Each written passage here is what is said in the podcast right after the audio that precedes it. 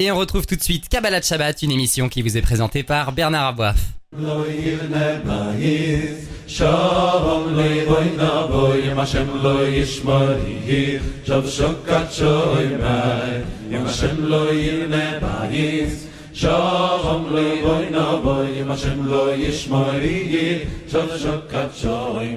Bonjour à tous, Bernard Aboif au micro. On se retrouve comme chaque vendredi après-midi pour Kabbalah Shabbat, une grande émission de Torah et de pensée juive.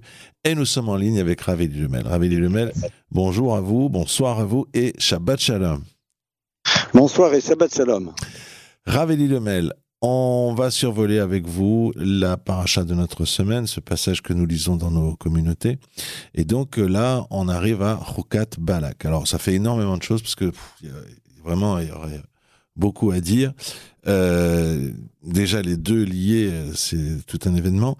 Vous avez décidé cependant d'intervenir sur une idée bien précise, bien particulière, qui est les différentes stratégies d'assimilation du peuple juif. Dieu sait que c'est un sujet actuel, mais euh, vous dites et vous avez lu dans, les textes de nos maîtres que en fait c'est Balak et Bilam, c'est deux stratégies différentes, mais qui nous concernent euh, jusqu'à nos jours. Complètement. Complètement. C'est vrai que l'histoire de Bilam et de Balak, eh bien, elle reflète au fond euh, ce qui va se jouer dans la confrontation que nous allons avoir tout au long de l'histoire avec ceux qui veulent faire disparaître, non pas juste le peuple juif, mais ce qu'ils représentent. Et, donc, euh, deux stratégies différentes. Alors, il y a quand même un point qui est quand même très intéressant, c'est que vous savez que l'ennemi juré du peuple d'Israël, euh, celui qui n'a pas d'autre but que de le faire disparaître, s'appelle Amalek. D'accord? La Torah nous dit Timchet Zecher Amalek, c'est-à-dire que le souvenir d'Amalek doit être effacé, mais il ne faut jamais l'oublier. Amalek, c'est l'ennemi juré du peuple juif, celui qui, lorsque l'on sort d'Égypte, nous attaque immédiatement. La présence même du peuple d'Israël est ce qu'il représente dans l'histoire lui pose problème. Pourquoi? Parce que Israël, entre autres, c'est le peuple de la Brit Mila, c'est le peuple de la circoncision, c'est celui qui montre qu'on veut vivre dans cette conscience de la présence du divin à chaque moment de notre vie. Euh, d'ailleurs, dit le Midrash que lorsque l'on sort d'Égypte et que le peuple d'Israël fait cette fameuse circoncision euh, avant de consommer du Corban Pessar, du sacrifice de l'agneau pascal, eh bien, à ce moment-là, qu'est-ce qui va se passer? Amalek, dit le texte, prend littéralement les prépuces et les jette au ciel et dit à Dieu, reprends-les, reprends-les. Alors, bien sûr, qu'est-ce que cette image est en train de nous dire? C'est que Amalek est en train de, dire, voilà, cette notion-là ne doit pas être présente dans l'univers. Alors qu'au fond, ben, à la limite, il veut pas la vivre, c'est son problème. Mais non, pour lui, ça peut pas être présent. alors, euh, fait intéressant, disent nos maîtres, eh bien, lorsque le peuple juif s'apprête à arriver vers sa terre, nous avons donc ce fameux Balak Ben Sipor euh, qui convoque le fameux Bilham pour nous maudire. Et vous constaterez que les deux dernières lettres du mot Bilham, eh bien, c'est les deux premières lettres du mot Amalek, Bilham, Aïn même et les deux dernières lettres de Balak, Lam et Kouf, eh bien, ce sont les deux dernières lettres de Amalek. Intéressant de voir qu'en effet, Amalek est constitué des lettres qui appartiennent à Bilham et à Balak. Bilham et Balak, deux stratégies de démarche, de destruction qu'on va essayer d'analyser ensemble. Euh, la moins dangereuse, paradoxalement, c'est celle de Balak. Pourquoi? Bien parce que Balak va prendre les armes. Balak, c'est celui qui, en effet, euh, va venir et, va faire la guerre. Surtout lorsque la tentative de maudire le peuple d'Israël avec Bilam va disparaître, ne fonctionnera pas, ne fonctionnera pas, pardonnez-moi. Euh, là, au moins, quand quelqu'un prend les armes, alors même si c'est très bouleversant, même si ça peut être très anxiogène, mais au moins on sait qu'on a un ennemi, on sait qu'il y a quelque chose sur lequel il va falloir qu'on se défende. Et donc, à partir de cela, quelque part, la conscience que l'on a d'être face à un agresseur nous permet de nous prémunir contre celui-ci. Alors que Bilham, c'est beaucoup plus subtil, puisque rappelons-nous que Bilham veut nous maudire. Mais pour nous maudire, eh bien, dit le texte, il monte, il va sur une forme de promontoire qui est au-dessus du peuple d'Israël, et puis euh, du haut de ce promontoire, eh bien, euh, va essayer de, dire ces mots qui vont amener la malédiction. C'est quoi en vérité ce qu'il veut faire? Il veut au fond révéler à Dieu que le peuple d'Israël n'est pas parfait, qu'il y a des, éléments de dysfonctionnement chez nous, et donc ces éléments de dysfonctionnement peuvent justifier euh, l'absence de protection divine. C'est tout un sujet en tant que tel, mais c'est très intéressant. C'est-à-dire que Bilam veut mettre le doigt sur ce qui ne va pas et, à partir de cela, maudire et quelque part dire au Créateur de l'univers, au fond, ce peuple, eh bien, ne mérite peut-être pas nécessairement que tu t'occupes d'eux, que tu sois présent à leur côté, au regard de certains dysfonctionnements qu'ils vont avoir. Mais il ne va pas y arriver. Il ne va pas y arriver et donc au contraire, il va exprimer des bénédictions, mais ça c'est encore un autre sujet. Par contre, Bilam représente justement cette stratégie de disparition du peuple d'Israël à travers euh, l'assimilation. Comment cela? Bilam, eh bien, c'est aussi boléa âme. Ce sont les mêmes lettres qu'un deux autres mots. Boléa, absorber, âme, le peuple. Bilam, c'est celui au fond qui cherche à ce que le peuple d'Israël eh bien, disparaisse. Mais on ne le remarque pas. Il est au-dessus de la montagne, il n'est pas visible, mais il veut qu'au fur et à mesure, eh bien, le peuple juif ne soit plus présent dans l'histoire. Comment cela? Vous savez quoi sa stratégie au fond? Eh bien, euh, Bilam, c'est celui qui va dans nos sociétés nous amener peut-être à nous sentir mal d'affirmer notre identité. Vous savez que le mot boléa, qui veut dire absorber, ce sont les mêmes lettres que le mot alouv, qui veut dire mépriser. Au fond, euh, cette stratégie de l'assimilation couvre Bilam, eh bien, c'est amener le juif à se sentir un petit peu honteux d'être ce qu'il est. C'est-à-dire de se sentir gêné de vivre pleinement son identité, d'être gêné de vivre pleinement son Shabbat, sa cacheroute, sa kippa, sa téphiline, euh, comme si au fond, euh, le regard de l'autre était devenu brusquement si important que cela, alors que l'on sait pertinemment qu'aujourd'hui, dans notre quotidien, eh bien, les gens tiennent très très peu compte du regard de l'autre. Ils disent, eh bien, c'est ma vie, je la vis comme je le désire, et ça s'arrête là. Mais ce qui est curieux, c'est que lorsqu'il s'agit de vivre pleinement son identité juive, alors là, on est beaucoup dans, mais qu'est-ce que vont en penser les autres? Pas juste au niveau d'une affirmation, euh, lorsque l'on vit pleinement ce que l'on est, mais aussi dans la vision que l'on peut proposer d'existence la place qu'occupe la, réussite financière, la place que va occuper la famille, la place que vont occuper les enfants, quelles sont les choses fondamentales sur lesquelles on se focalise, quelles sont les choses qui nous paraissent être accessoires. Euh, le judaïsme, au fond, c'est une autre vision de l'existence, c'est pas juste une somme de pratiques. Et vous avez d'ailleurs beaucoup, beaucoup de personnes qui justement vont se retrouver quelque part assimilées tout en étant dans une forme de pratique, parce que il y a une tradition, il y a en effet toutes sortes de choses que l'on continue à faire parce que on se sent bien, c'est notre histoire, mais, mais, mais, mais, mais, mais néanmoins, eh bien, la vision que l'on a de l'existence est celle que Amalek nous propose. Et ça, en effet, ça va être ce danger. Euh, Balak, lui, va, va nous pousser à l'assimilation à travers le sentiment de peur. On a peur de cette agression, on a peur de cette violence, et donc c'est la raison pour laquelle eh bien, on va parfois mettre de côté notre judaïté parce que, eh bien, peut-être qu'en la mettant de côté, on sera enfin accepté. En tout cas, on sera moins en danger. Malheureusement, l'histoire nous a prouvé que c'est exactement le contraire et ce fantasme d'être enfin aimé et accepté des peuples parce qu'on va mettre de côté complètement tous les oripeaux de notre judaïsme, eh bien, ne fonctionne pas et nous l'avons vu ô combien avec toutes les conséquences dramatiques dans notre histoire. Mais peut-être le plus dangereux, justement, c'est ce fameux Bilham. Bilham qui, lui, est plus subtil et parce qu'il n'est pas dans une agression caractérisée, comme on dirait aujourd'hui, eh bien, on ne le voit pas venir et lentement mais sûrement, eh bien, le peuple juif met de côté ses valeurs, euh, met de côté son regard sur l'existence, quelque part a même à un moment honte de sa Torah. Euh, on le voit d'ailleurs, c'est très intéressant, mais aujourd'hui, on est fier euh, d'avoir eh bien, des représentants universitaires, politiques ou autres, qui sont sûrement, évidemment, des gens très très bien, mais c'est ça qui fait notre gloire. Voilà, on a eu des politiques à notre table, on a eu des universitaires, voilà, et donc ça c'est super.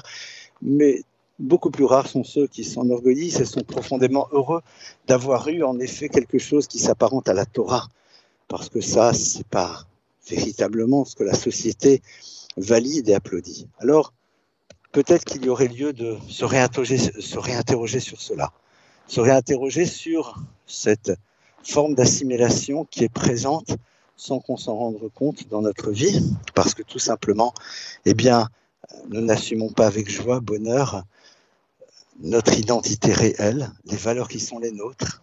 Et c'est tout un travail, un travail de construction, voire même parfois de reconstruction.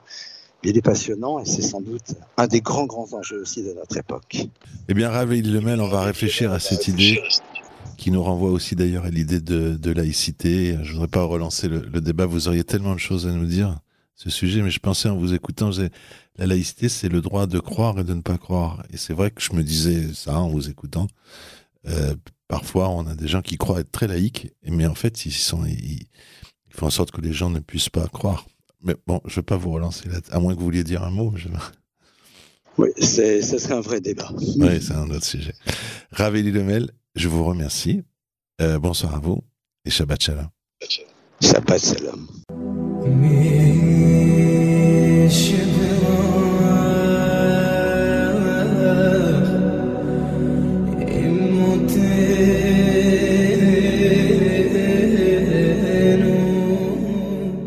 Et nous sommes en ligne à présent avec Rav Mordechai Biton qui est à Jérusalem. Bonsoir Rav Mordechai.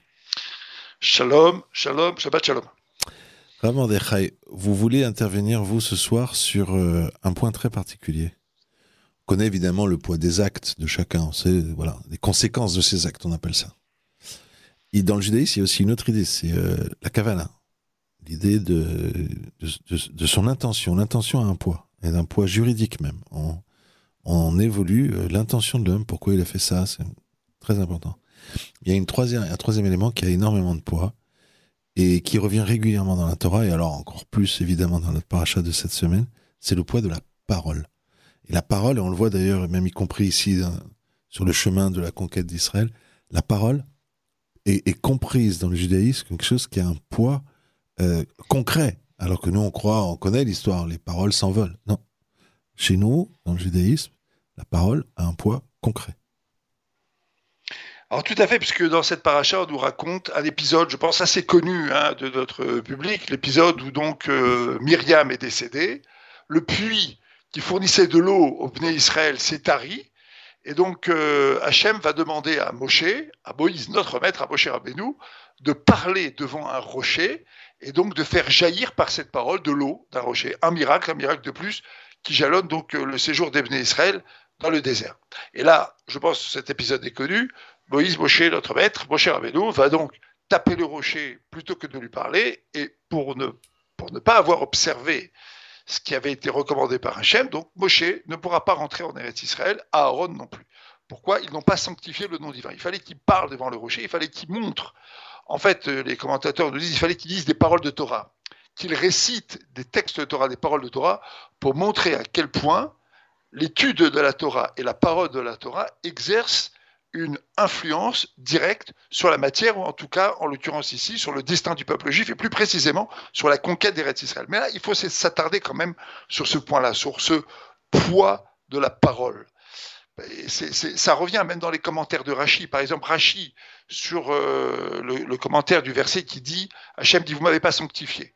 Alors Rachi va dire les bénis Israël, si vous avez vu réciter un texte de Torah devant ce rocher, que le miracle s'était produit à la suite de la récitation d'un texte de Torah, ils auraient dit, de la même manière que ce rocher-là, qui ne parle pas, qui est du minéral, n'a pas de lien avec le langage, il n'entend pas, il ne parle pas.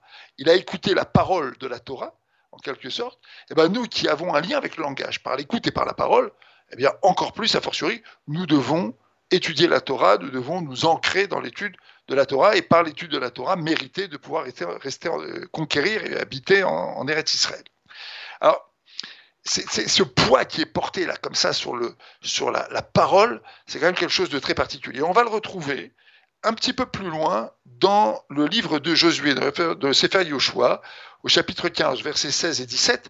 Il est rapporté là-bas que Othniel ben Kenaz était un des grands dirigeants du peuple juif et on nous rappelle un, épisode. En fait, Othniel Ben Kenaz, au moment de la mort de Moshe Rabbeinu, 1700 lois vont être oubliées. Et Othniel Ben Kenaz, par la force de son raisonnement, par la force de son ancrage dans la Torah, par sa réflexion, va les retrouver. Et il est raconté là-bas que par la force de, de, son lien avec la Torah, il méritera de conquérir la ville de Kiryat Sefer. Et ce qui est étonnant, c'est que la conquête d'Eretz Israël et c'est de manière très claire, elle se fait par l'épée. D'accord? Il fallait bien qu'il y ait des, armées qui se forment et qui aillent conquérir Israël. Une fois qu'Israël est conquise, il fallait bien des charrues pour cultiver la terre. D'ailleurs, c'était même là tout le, on va dire, tout l'affrontement entre les Méraglim, les explorateurs et Moshe Rabbeinu. Les Méraglim, les explorateurs, ils ont dit regardez à quel niveau on vit. On vit dans le désert, dans un miracle. On doit rentrer en Eretz Israël, la terre de la Ishtadlut, la terre de l'effort concret, pratique et matériel.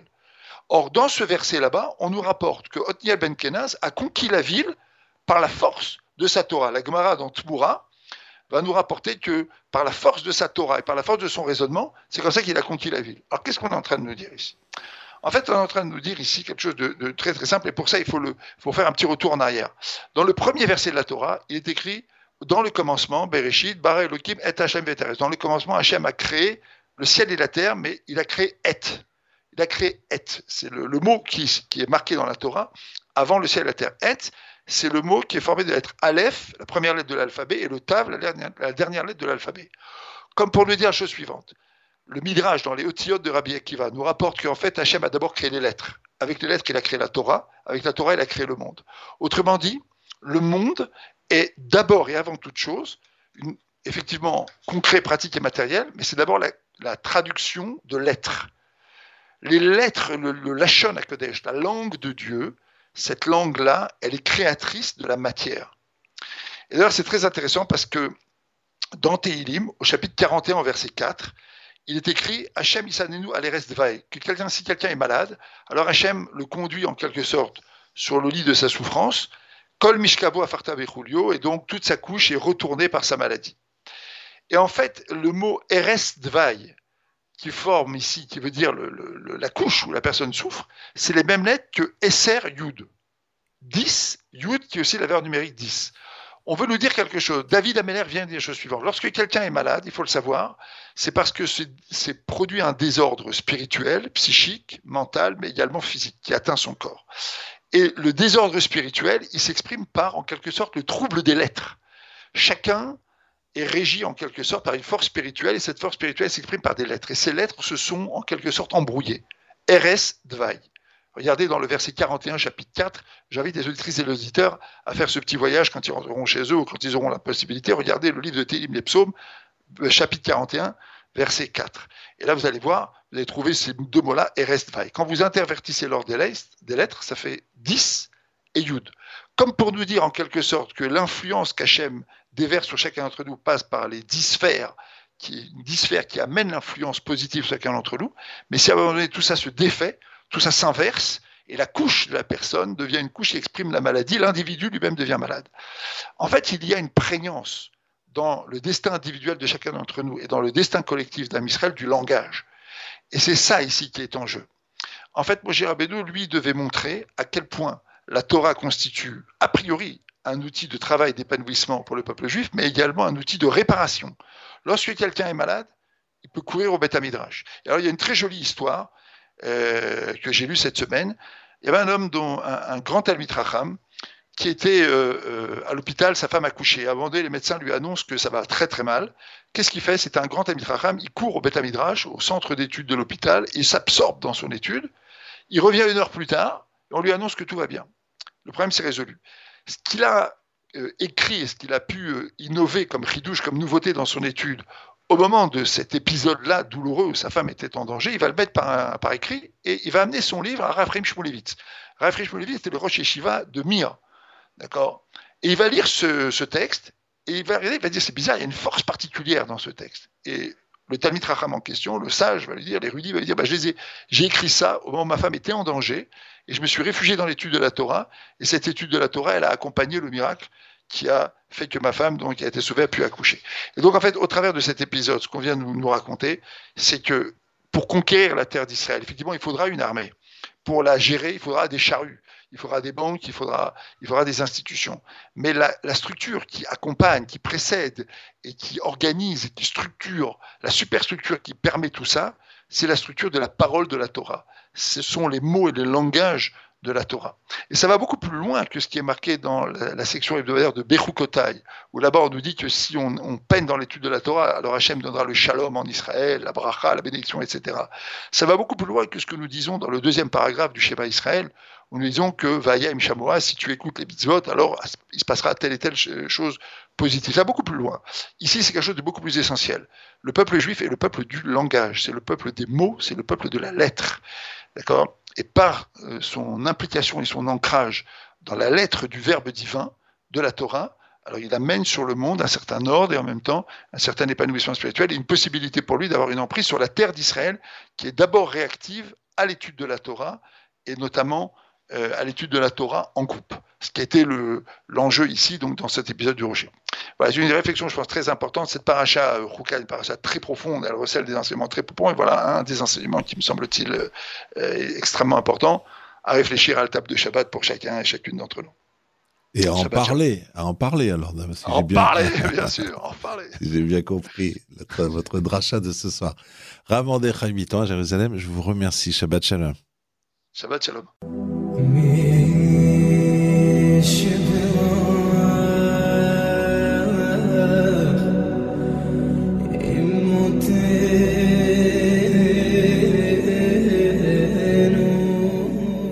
nous sommes en ligne à présent avec Ravgué. Bonsoir Ravgué, Shabbat Shalom.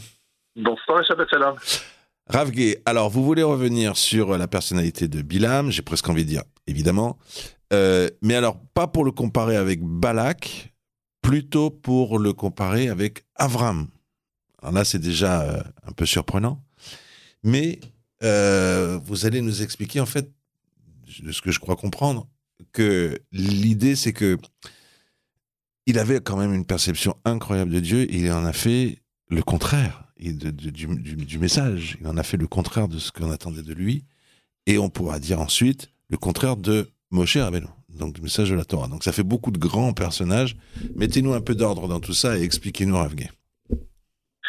Oui, euh, effectivement. Alors d'abord, euh, le, comparaison avec Abraham, euh, fait par la Mishnah dans Pirkei Avot, chapitre 5 à la fin de ce chapitre, on parle des Talmidim, des élèves d'Abilam et des élèves d'Abraham, en disant que les élèves d'Abraham sont euh, dotés de toutes les qualités morales, alors que ceux de Bilam, pour la faire courte, ont trois défauts principaux euh, la cupidité, l'arrogance et euh, une certaine attirance vers des passions, on va dire, très matérialistes. Et donc, cette, c'est vraiment des personnages non fréquentables et ce qu'on ne comprend pas, c'est que finalement, euh, Abraham d'abord, effectivement, dit le Maharal, le roche, notre, le, chef de notre, la tête, le père de la nation juive, de, la, de, tout le judaïsme, de, toute notre histoire, puisqu'il est le père du monothéisme, il est notre ancêtre, avant donc euh, Yitzhak et Jacob. Et donc, euh, on le compare à Bilam, qui est Roche Haumos, le chef des nations. Et pourtant, effectivement, on voit euh, une différence pas de détail, une différence fondamentale au niveau de leur façon de se comporter. Abraham étant l'exemplarité à tous les niveaux euh, et Bilam exactement le contraire. On compare également Bilam à Moshe, puisqu'on nous dit qu'au niveau prophétie, euh, le seul comparable à Moshe, c'était Bilam. Donc là encore, on est très choqué. Comment se fait-il qu'un homme doté d'un niveau de prophétie si élevé, si extraordinaire, euh, donne effectivement un personnage aussi vil, aussi, aussi désastreux en termes de, relations avec les hommes, avec le monde en général, que Bilam. On a un principe dans le judaïsme que la relation avec Hachem, avec Dieu, nous donne la chose suivante. Maru rachum, af atarachum. De la même façon que Dieu est miséricordieux, tu dois l'être. Ça s'appelle dans la Torah, vehalarta bidrachav. Suivre des chemins, c'est-à-dire prendre exemple sur Dieu et faire ce que Dieu fait. Dieu est, le, notre Père, celui qui doit être, euh, on va dire, auquel on doit ressembler.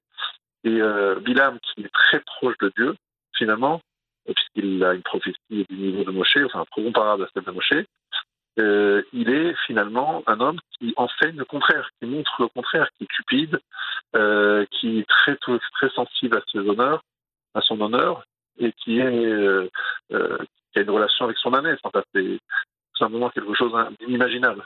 Alors en fait, euh, c'est quelque chose de très important à comprendre.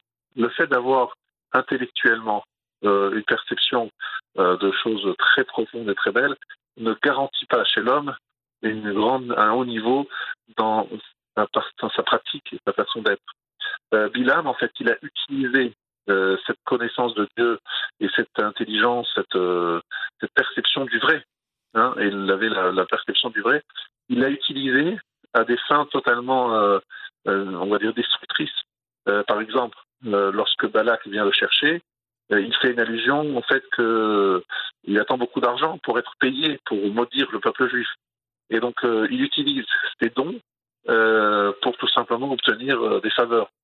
effectivement, c'est le contraire de ce que la Torah veut. Euh, notre perception du vrai doit nous donner envie d'adhérer au vrai, de nous, euh, de, de, de, nous rapprocher du vrai. Effectivement, on trouve euh, dans l'histoire moderne, et ça je cite euh, mon maître Rav qui le dit souvent, comment se fait-il que la Shoah a pu euh, se, ré, se, se, réaliser, a pu se faire par un peuple comme le peuple allemand qui avait euh, des qualités incroyables? ils avaient les plus grands philosophes, les plus grands auteurs dans la littérature, des grands auteurs. Ils avaient des scientifiques. En bref, ils avaient les tops dans tous les domaines. C'était la référence. Ils se sont transformés en quelques années en un peuple immonde. De, de, il n'y a pas de mots pour décrire ce qu'ils ont fait, et tout le monde le sait. Mais comment se fait-il que ça s'est fait dans le peuple le plus éclairé a priori? Et le Rav nous a dit quelque chose de très important. Il nous dit qu'en fait, l'homme est, composé de trois parties principales. Ces trois parties se trouvent dans le mot Meler. Meler, c'est le roi. Vous prenez la première lettre du mot Meler, c'est Moar. Moar, c'est le cerveau. Puis après, vous prenez la deuxième lettre. Et c'est le lève, le cœur. Et vous prenez la troisième lettre, c'est le Chaf, qui veut dire Kaved. Kaved, c'est le foie. Donc cerveau, cœur et foie. Alors ça symbolise trois choses. Le cerveau, l'intellect, le cœur, la sensibilité, et Kaved, le foie, c'est donc le sang, il y a beaucoup de sang dans le foie, et donc l'action. Donc on parle de pensée, de ressenti, de sensibilité et d'action. Et en fait, l'homme, pour se construire, il faut qu'il ait une perception du vrai. C'est ce qu'avait également Bilam. Mais le problème de Bilam, c'est que cette perception du vrai n'était pas du tout reliée au reste du corps, c'est-à-dire en face de, son, de, de ce qu'il était, c'est-à-dire du cœur et de l'action il savait Dieu, il comprenait Dieu, mais quand il utilise cette connaissance de Dieu pour maudire le peuple juif. Et Dieu, euh, dans sa grande miséricorde, ne se met pas en colère pendant toute cette période, puisque Dieu se met en colère tous les jours, quelques instants.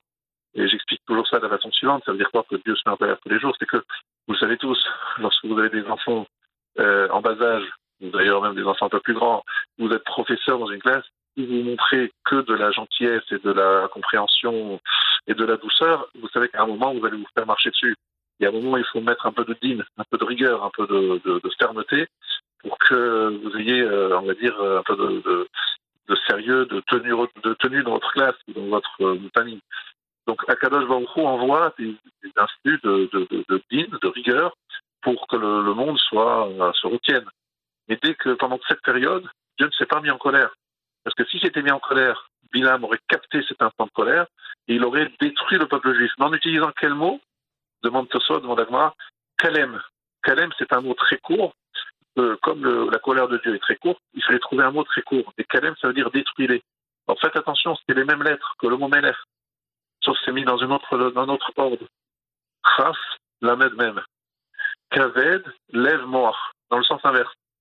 Et ça veut dire quoi, tout simplement? C'est que euh, celui qui ne sait pas ne sait pas faire en sorte de donner à son cerveau, à son intellect, à sa compréhension du vrai, la malroute, c'est d'ailleurs d'être celui qui va le diriger, qui va l'orienter dans la vie, et qui fait le contraire. Qu'avec, ça veut dire il réagit euh, sur place parce qu'il a été énervé, on l'a embêté. Il réagit avec colère, par exemple. Il a le sang chaud, comme le cavet qui est le sang. Puis après, une fois qu'il a réagi de façon complètement on va dire, regrettable, eh ben, il essaie de trouver des justifications à son, à son acte, et de par sa sensibilité, son lève et son noir. Après, il essaie de justifier ses actes catastrophiques à travers des principes qui n'ont absolument rien à voir, mais qui sont simplement une façon de se laver la conscience et de justifier un acte qui est injustifiable. C'est Kalem par rapport à Melech. Abraham et Moshe, ce sont des malachim, ce sont des gens qui ont su euh, garder la tête froide, c'est-à-dire de garder leur cap, connaître la vérité, et faire en sorte que cette vérité se réalise et se concerte, soit comprise et soit ressentie, puis aussi soit réalisée dans les actes. Et ça, c'est la cohérence. La cohérence des grands d'Israël, Abraham et Moshe.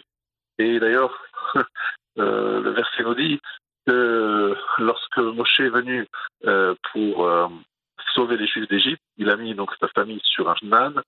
Et on a dit que c'est l'âne utilisé par Abraham pour euh, sauver, pour emmener le Akedat emmener son fils pour la Donc cet âne est amené par Moshe pour euh, sauver l'Israël. Et c'est le fameux âne du, du, roi Machiar qui viendra sur un âne blanc. Vous savez, alors ce, cet âne qui a une très, très longue vie, dit le Maharal, c'est pas un âne, évidemment, c'est la, la, capacité d'être rochev al c'est-à-dire de chevaucher la matière. Abraham chevauche la matière, c'est-à-dire il la maîtrise totalement. Moshe également, et le Mashiach, ce sera aussi la, même chose. Abraham, Moshe, Mashiach, euh, c'est évidemment euh, tout un programme qui va de l'aube de notre histoire jusqu'à la fin de notre histoire. Par contre, euh, euh qu'est-ce qu'il a Bilam Bilam, il n'a pas un âne, il a une atone.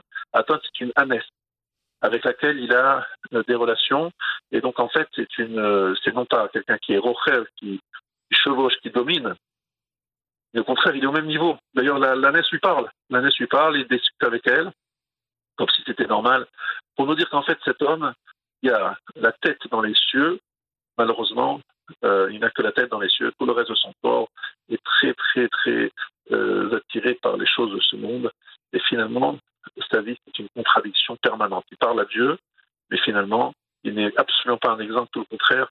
Parle à Dieu, mais Dieu euh, ne le supporte pas. Vaïkar, c'est-à-dire qu'Hachem, il parle par euh, forcé, euh, avec froideur, parce que Hachem s'est dit, je ne peux pas demander au peuple du monde, et je ne peux pas leur reprocher de ne pas être ce qu'ils sont s'ils n'ont pas de prophète. Donc je leur donne un prophète, et on voit la catastrophe que ça donne. Ils comprennent qu'en fait, dans le monde, il n'y a, il y il y a rien à faire. Si un homme veut se construire, c'est ça mon message. Un homme qui veut se construire, même s'il a une perception du vrai, qui est très forte, ce n'est pas évident déjà, il n'y a que la pratique et la solution de la Torah, les 613 mitzvot appliquées avec rigueur, avec rigueur et avec ouverture et avec chaleur, c'est-à-dire avec le cœur et avec le kaved, avec le foie, et associé évidemment à la tête, au cerveau. Si on arrive à faire ce lien et appliquer les lois de la Torah, alors on est préservé. Et si on n'a pas tout ça, eh bien, qu'est-ce qui se passe? On a la Shoah des gens qui ont des grands, des grands cerveaux, qui sont des grands scientifiques, des grands philosophes, ils ont aussi une grande sensibilité, ce sont des grands artistes, euh, ils habitent en Allemagne, ils ont un cœur extraordinaire, ce sont des hommes qui ont de la, technologie, le CAVED, et finalement, entre toutes ces forces et toutes ces choses, il ne se passe rien, il n'y a pas de connexion, il n'y a pas de programme, il n'y a pas d'organisation, il n'y a pas de cadre, ça donne des monstres. Et des monstres encore plus dangereux parce que justement, ils ont de l'intelligence, et ils sont capables, par cette intelligence et cette capacité aussi technique, d'organiser des usines de la mort, comme nous l'avons malheureusement connu il y a quelques dizaines d'années. Tout simplement, on nous rappelait, chers amis, que sans un encadrement euh, de tout ce que nous sommes, c'est-à-dire de ce que nous sommes en tant qu'hommes, c'est-à-dire le moi, le lèvre et le kaved, le cerveau, l'intellect, la sensibilité et l'action, tout cela n'est pas cadré, n'est pas organisé par cette force que malheureusement, on peut tomber dans des extrémités terribles, telles que la Bilam ou telles que la Shoah. Donc, euh, sachons tous être vigilants et nous apprendre à nous dire que simplement faire des grandes, euh, des grands discours philosophiques, c'est une chose. C'est très important de bien comprendre les choses et de les apprendre avec beaucoup d'exigence. Mais cela doit être associé à une pratique et à une sensibilité. Et si on a tout ça, alors on peut créer des grands hommes comme Abraham et Moshe. Et si on l'a pas, ben on a des Bilam et on a la Shoah. Voilà un petit peu mon, message. Et je souhaite à nous, à nous tous un Shabbat Shalom. Mais euh, vous savez qu'on dit aussi en français, il est sanguin. C'est, c'est, et c'est pas bon d'être euh, d'être sanguin. Et en vous entendant, je, je alors vous avez dit euh, même la Raf, et moi j'ai dit la, la main. Mais non, apparemment, les, les, les, sages, ils ont choisi le foie. Donc, ils ont choisi sanguin. Donc, il faut pas être sanguin, on a compris. Ou alors, on, on essaye de le transformer dans quelque chose de positif. Ravgé, je vous remercie. Ah, et Shabbat Shalom. Shabbat Shalom. Voilà, cette émission est à présent terminée. C'est à mon tour de vous souhaiter à toutes et à toutes Shabbat Shalom et je vous retrouve à 18h pour un journal enregistré.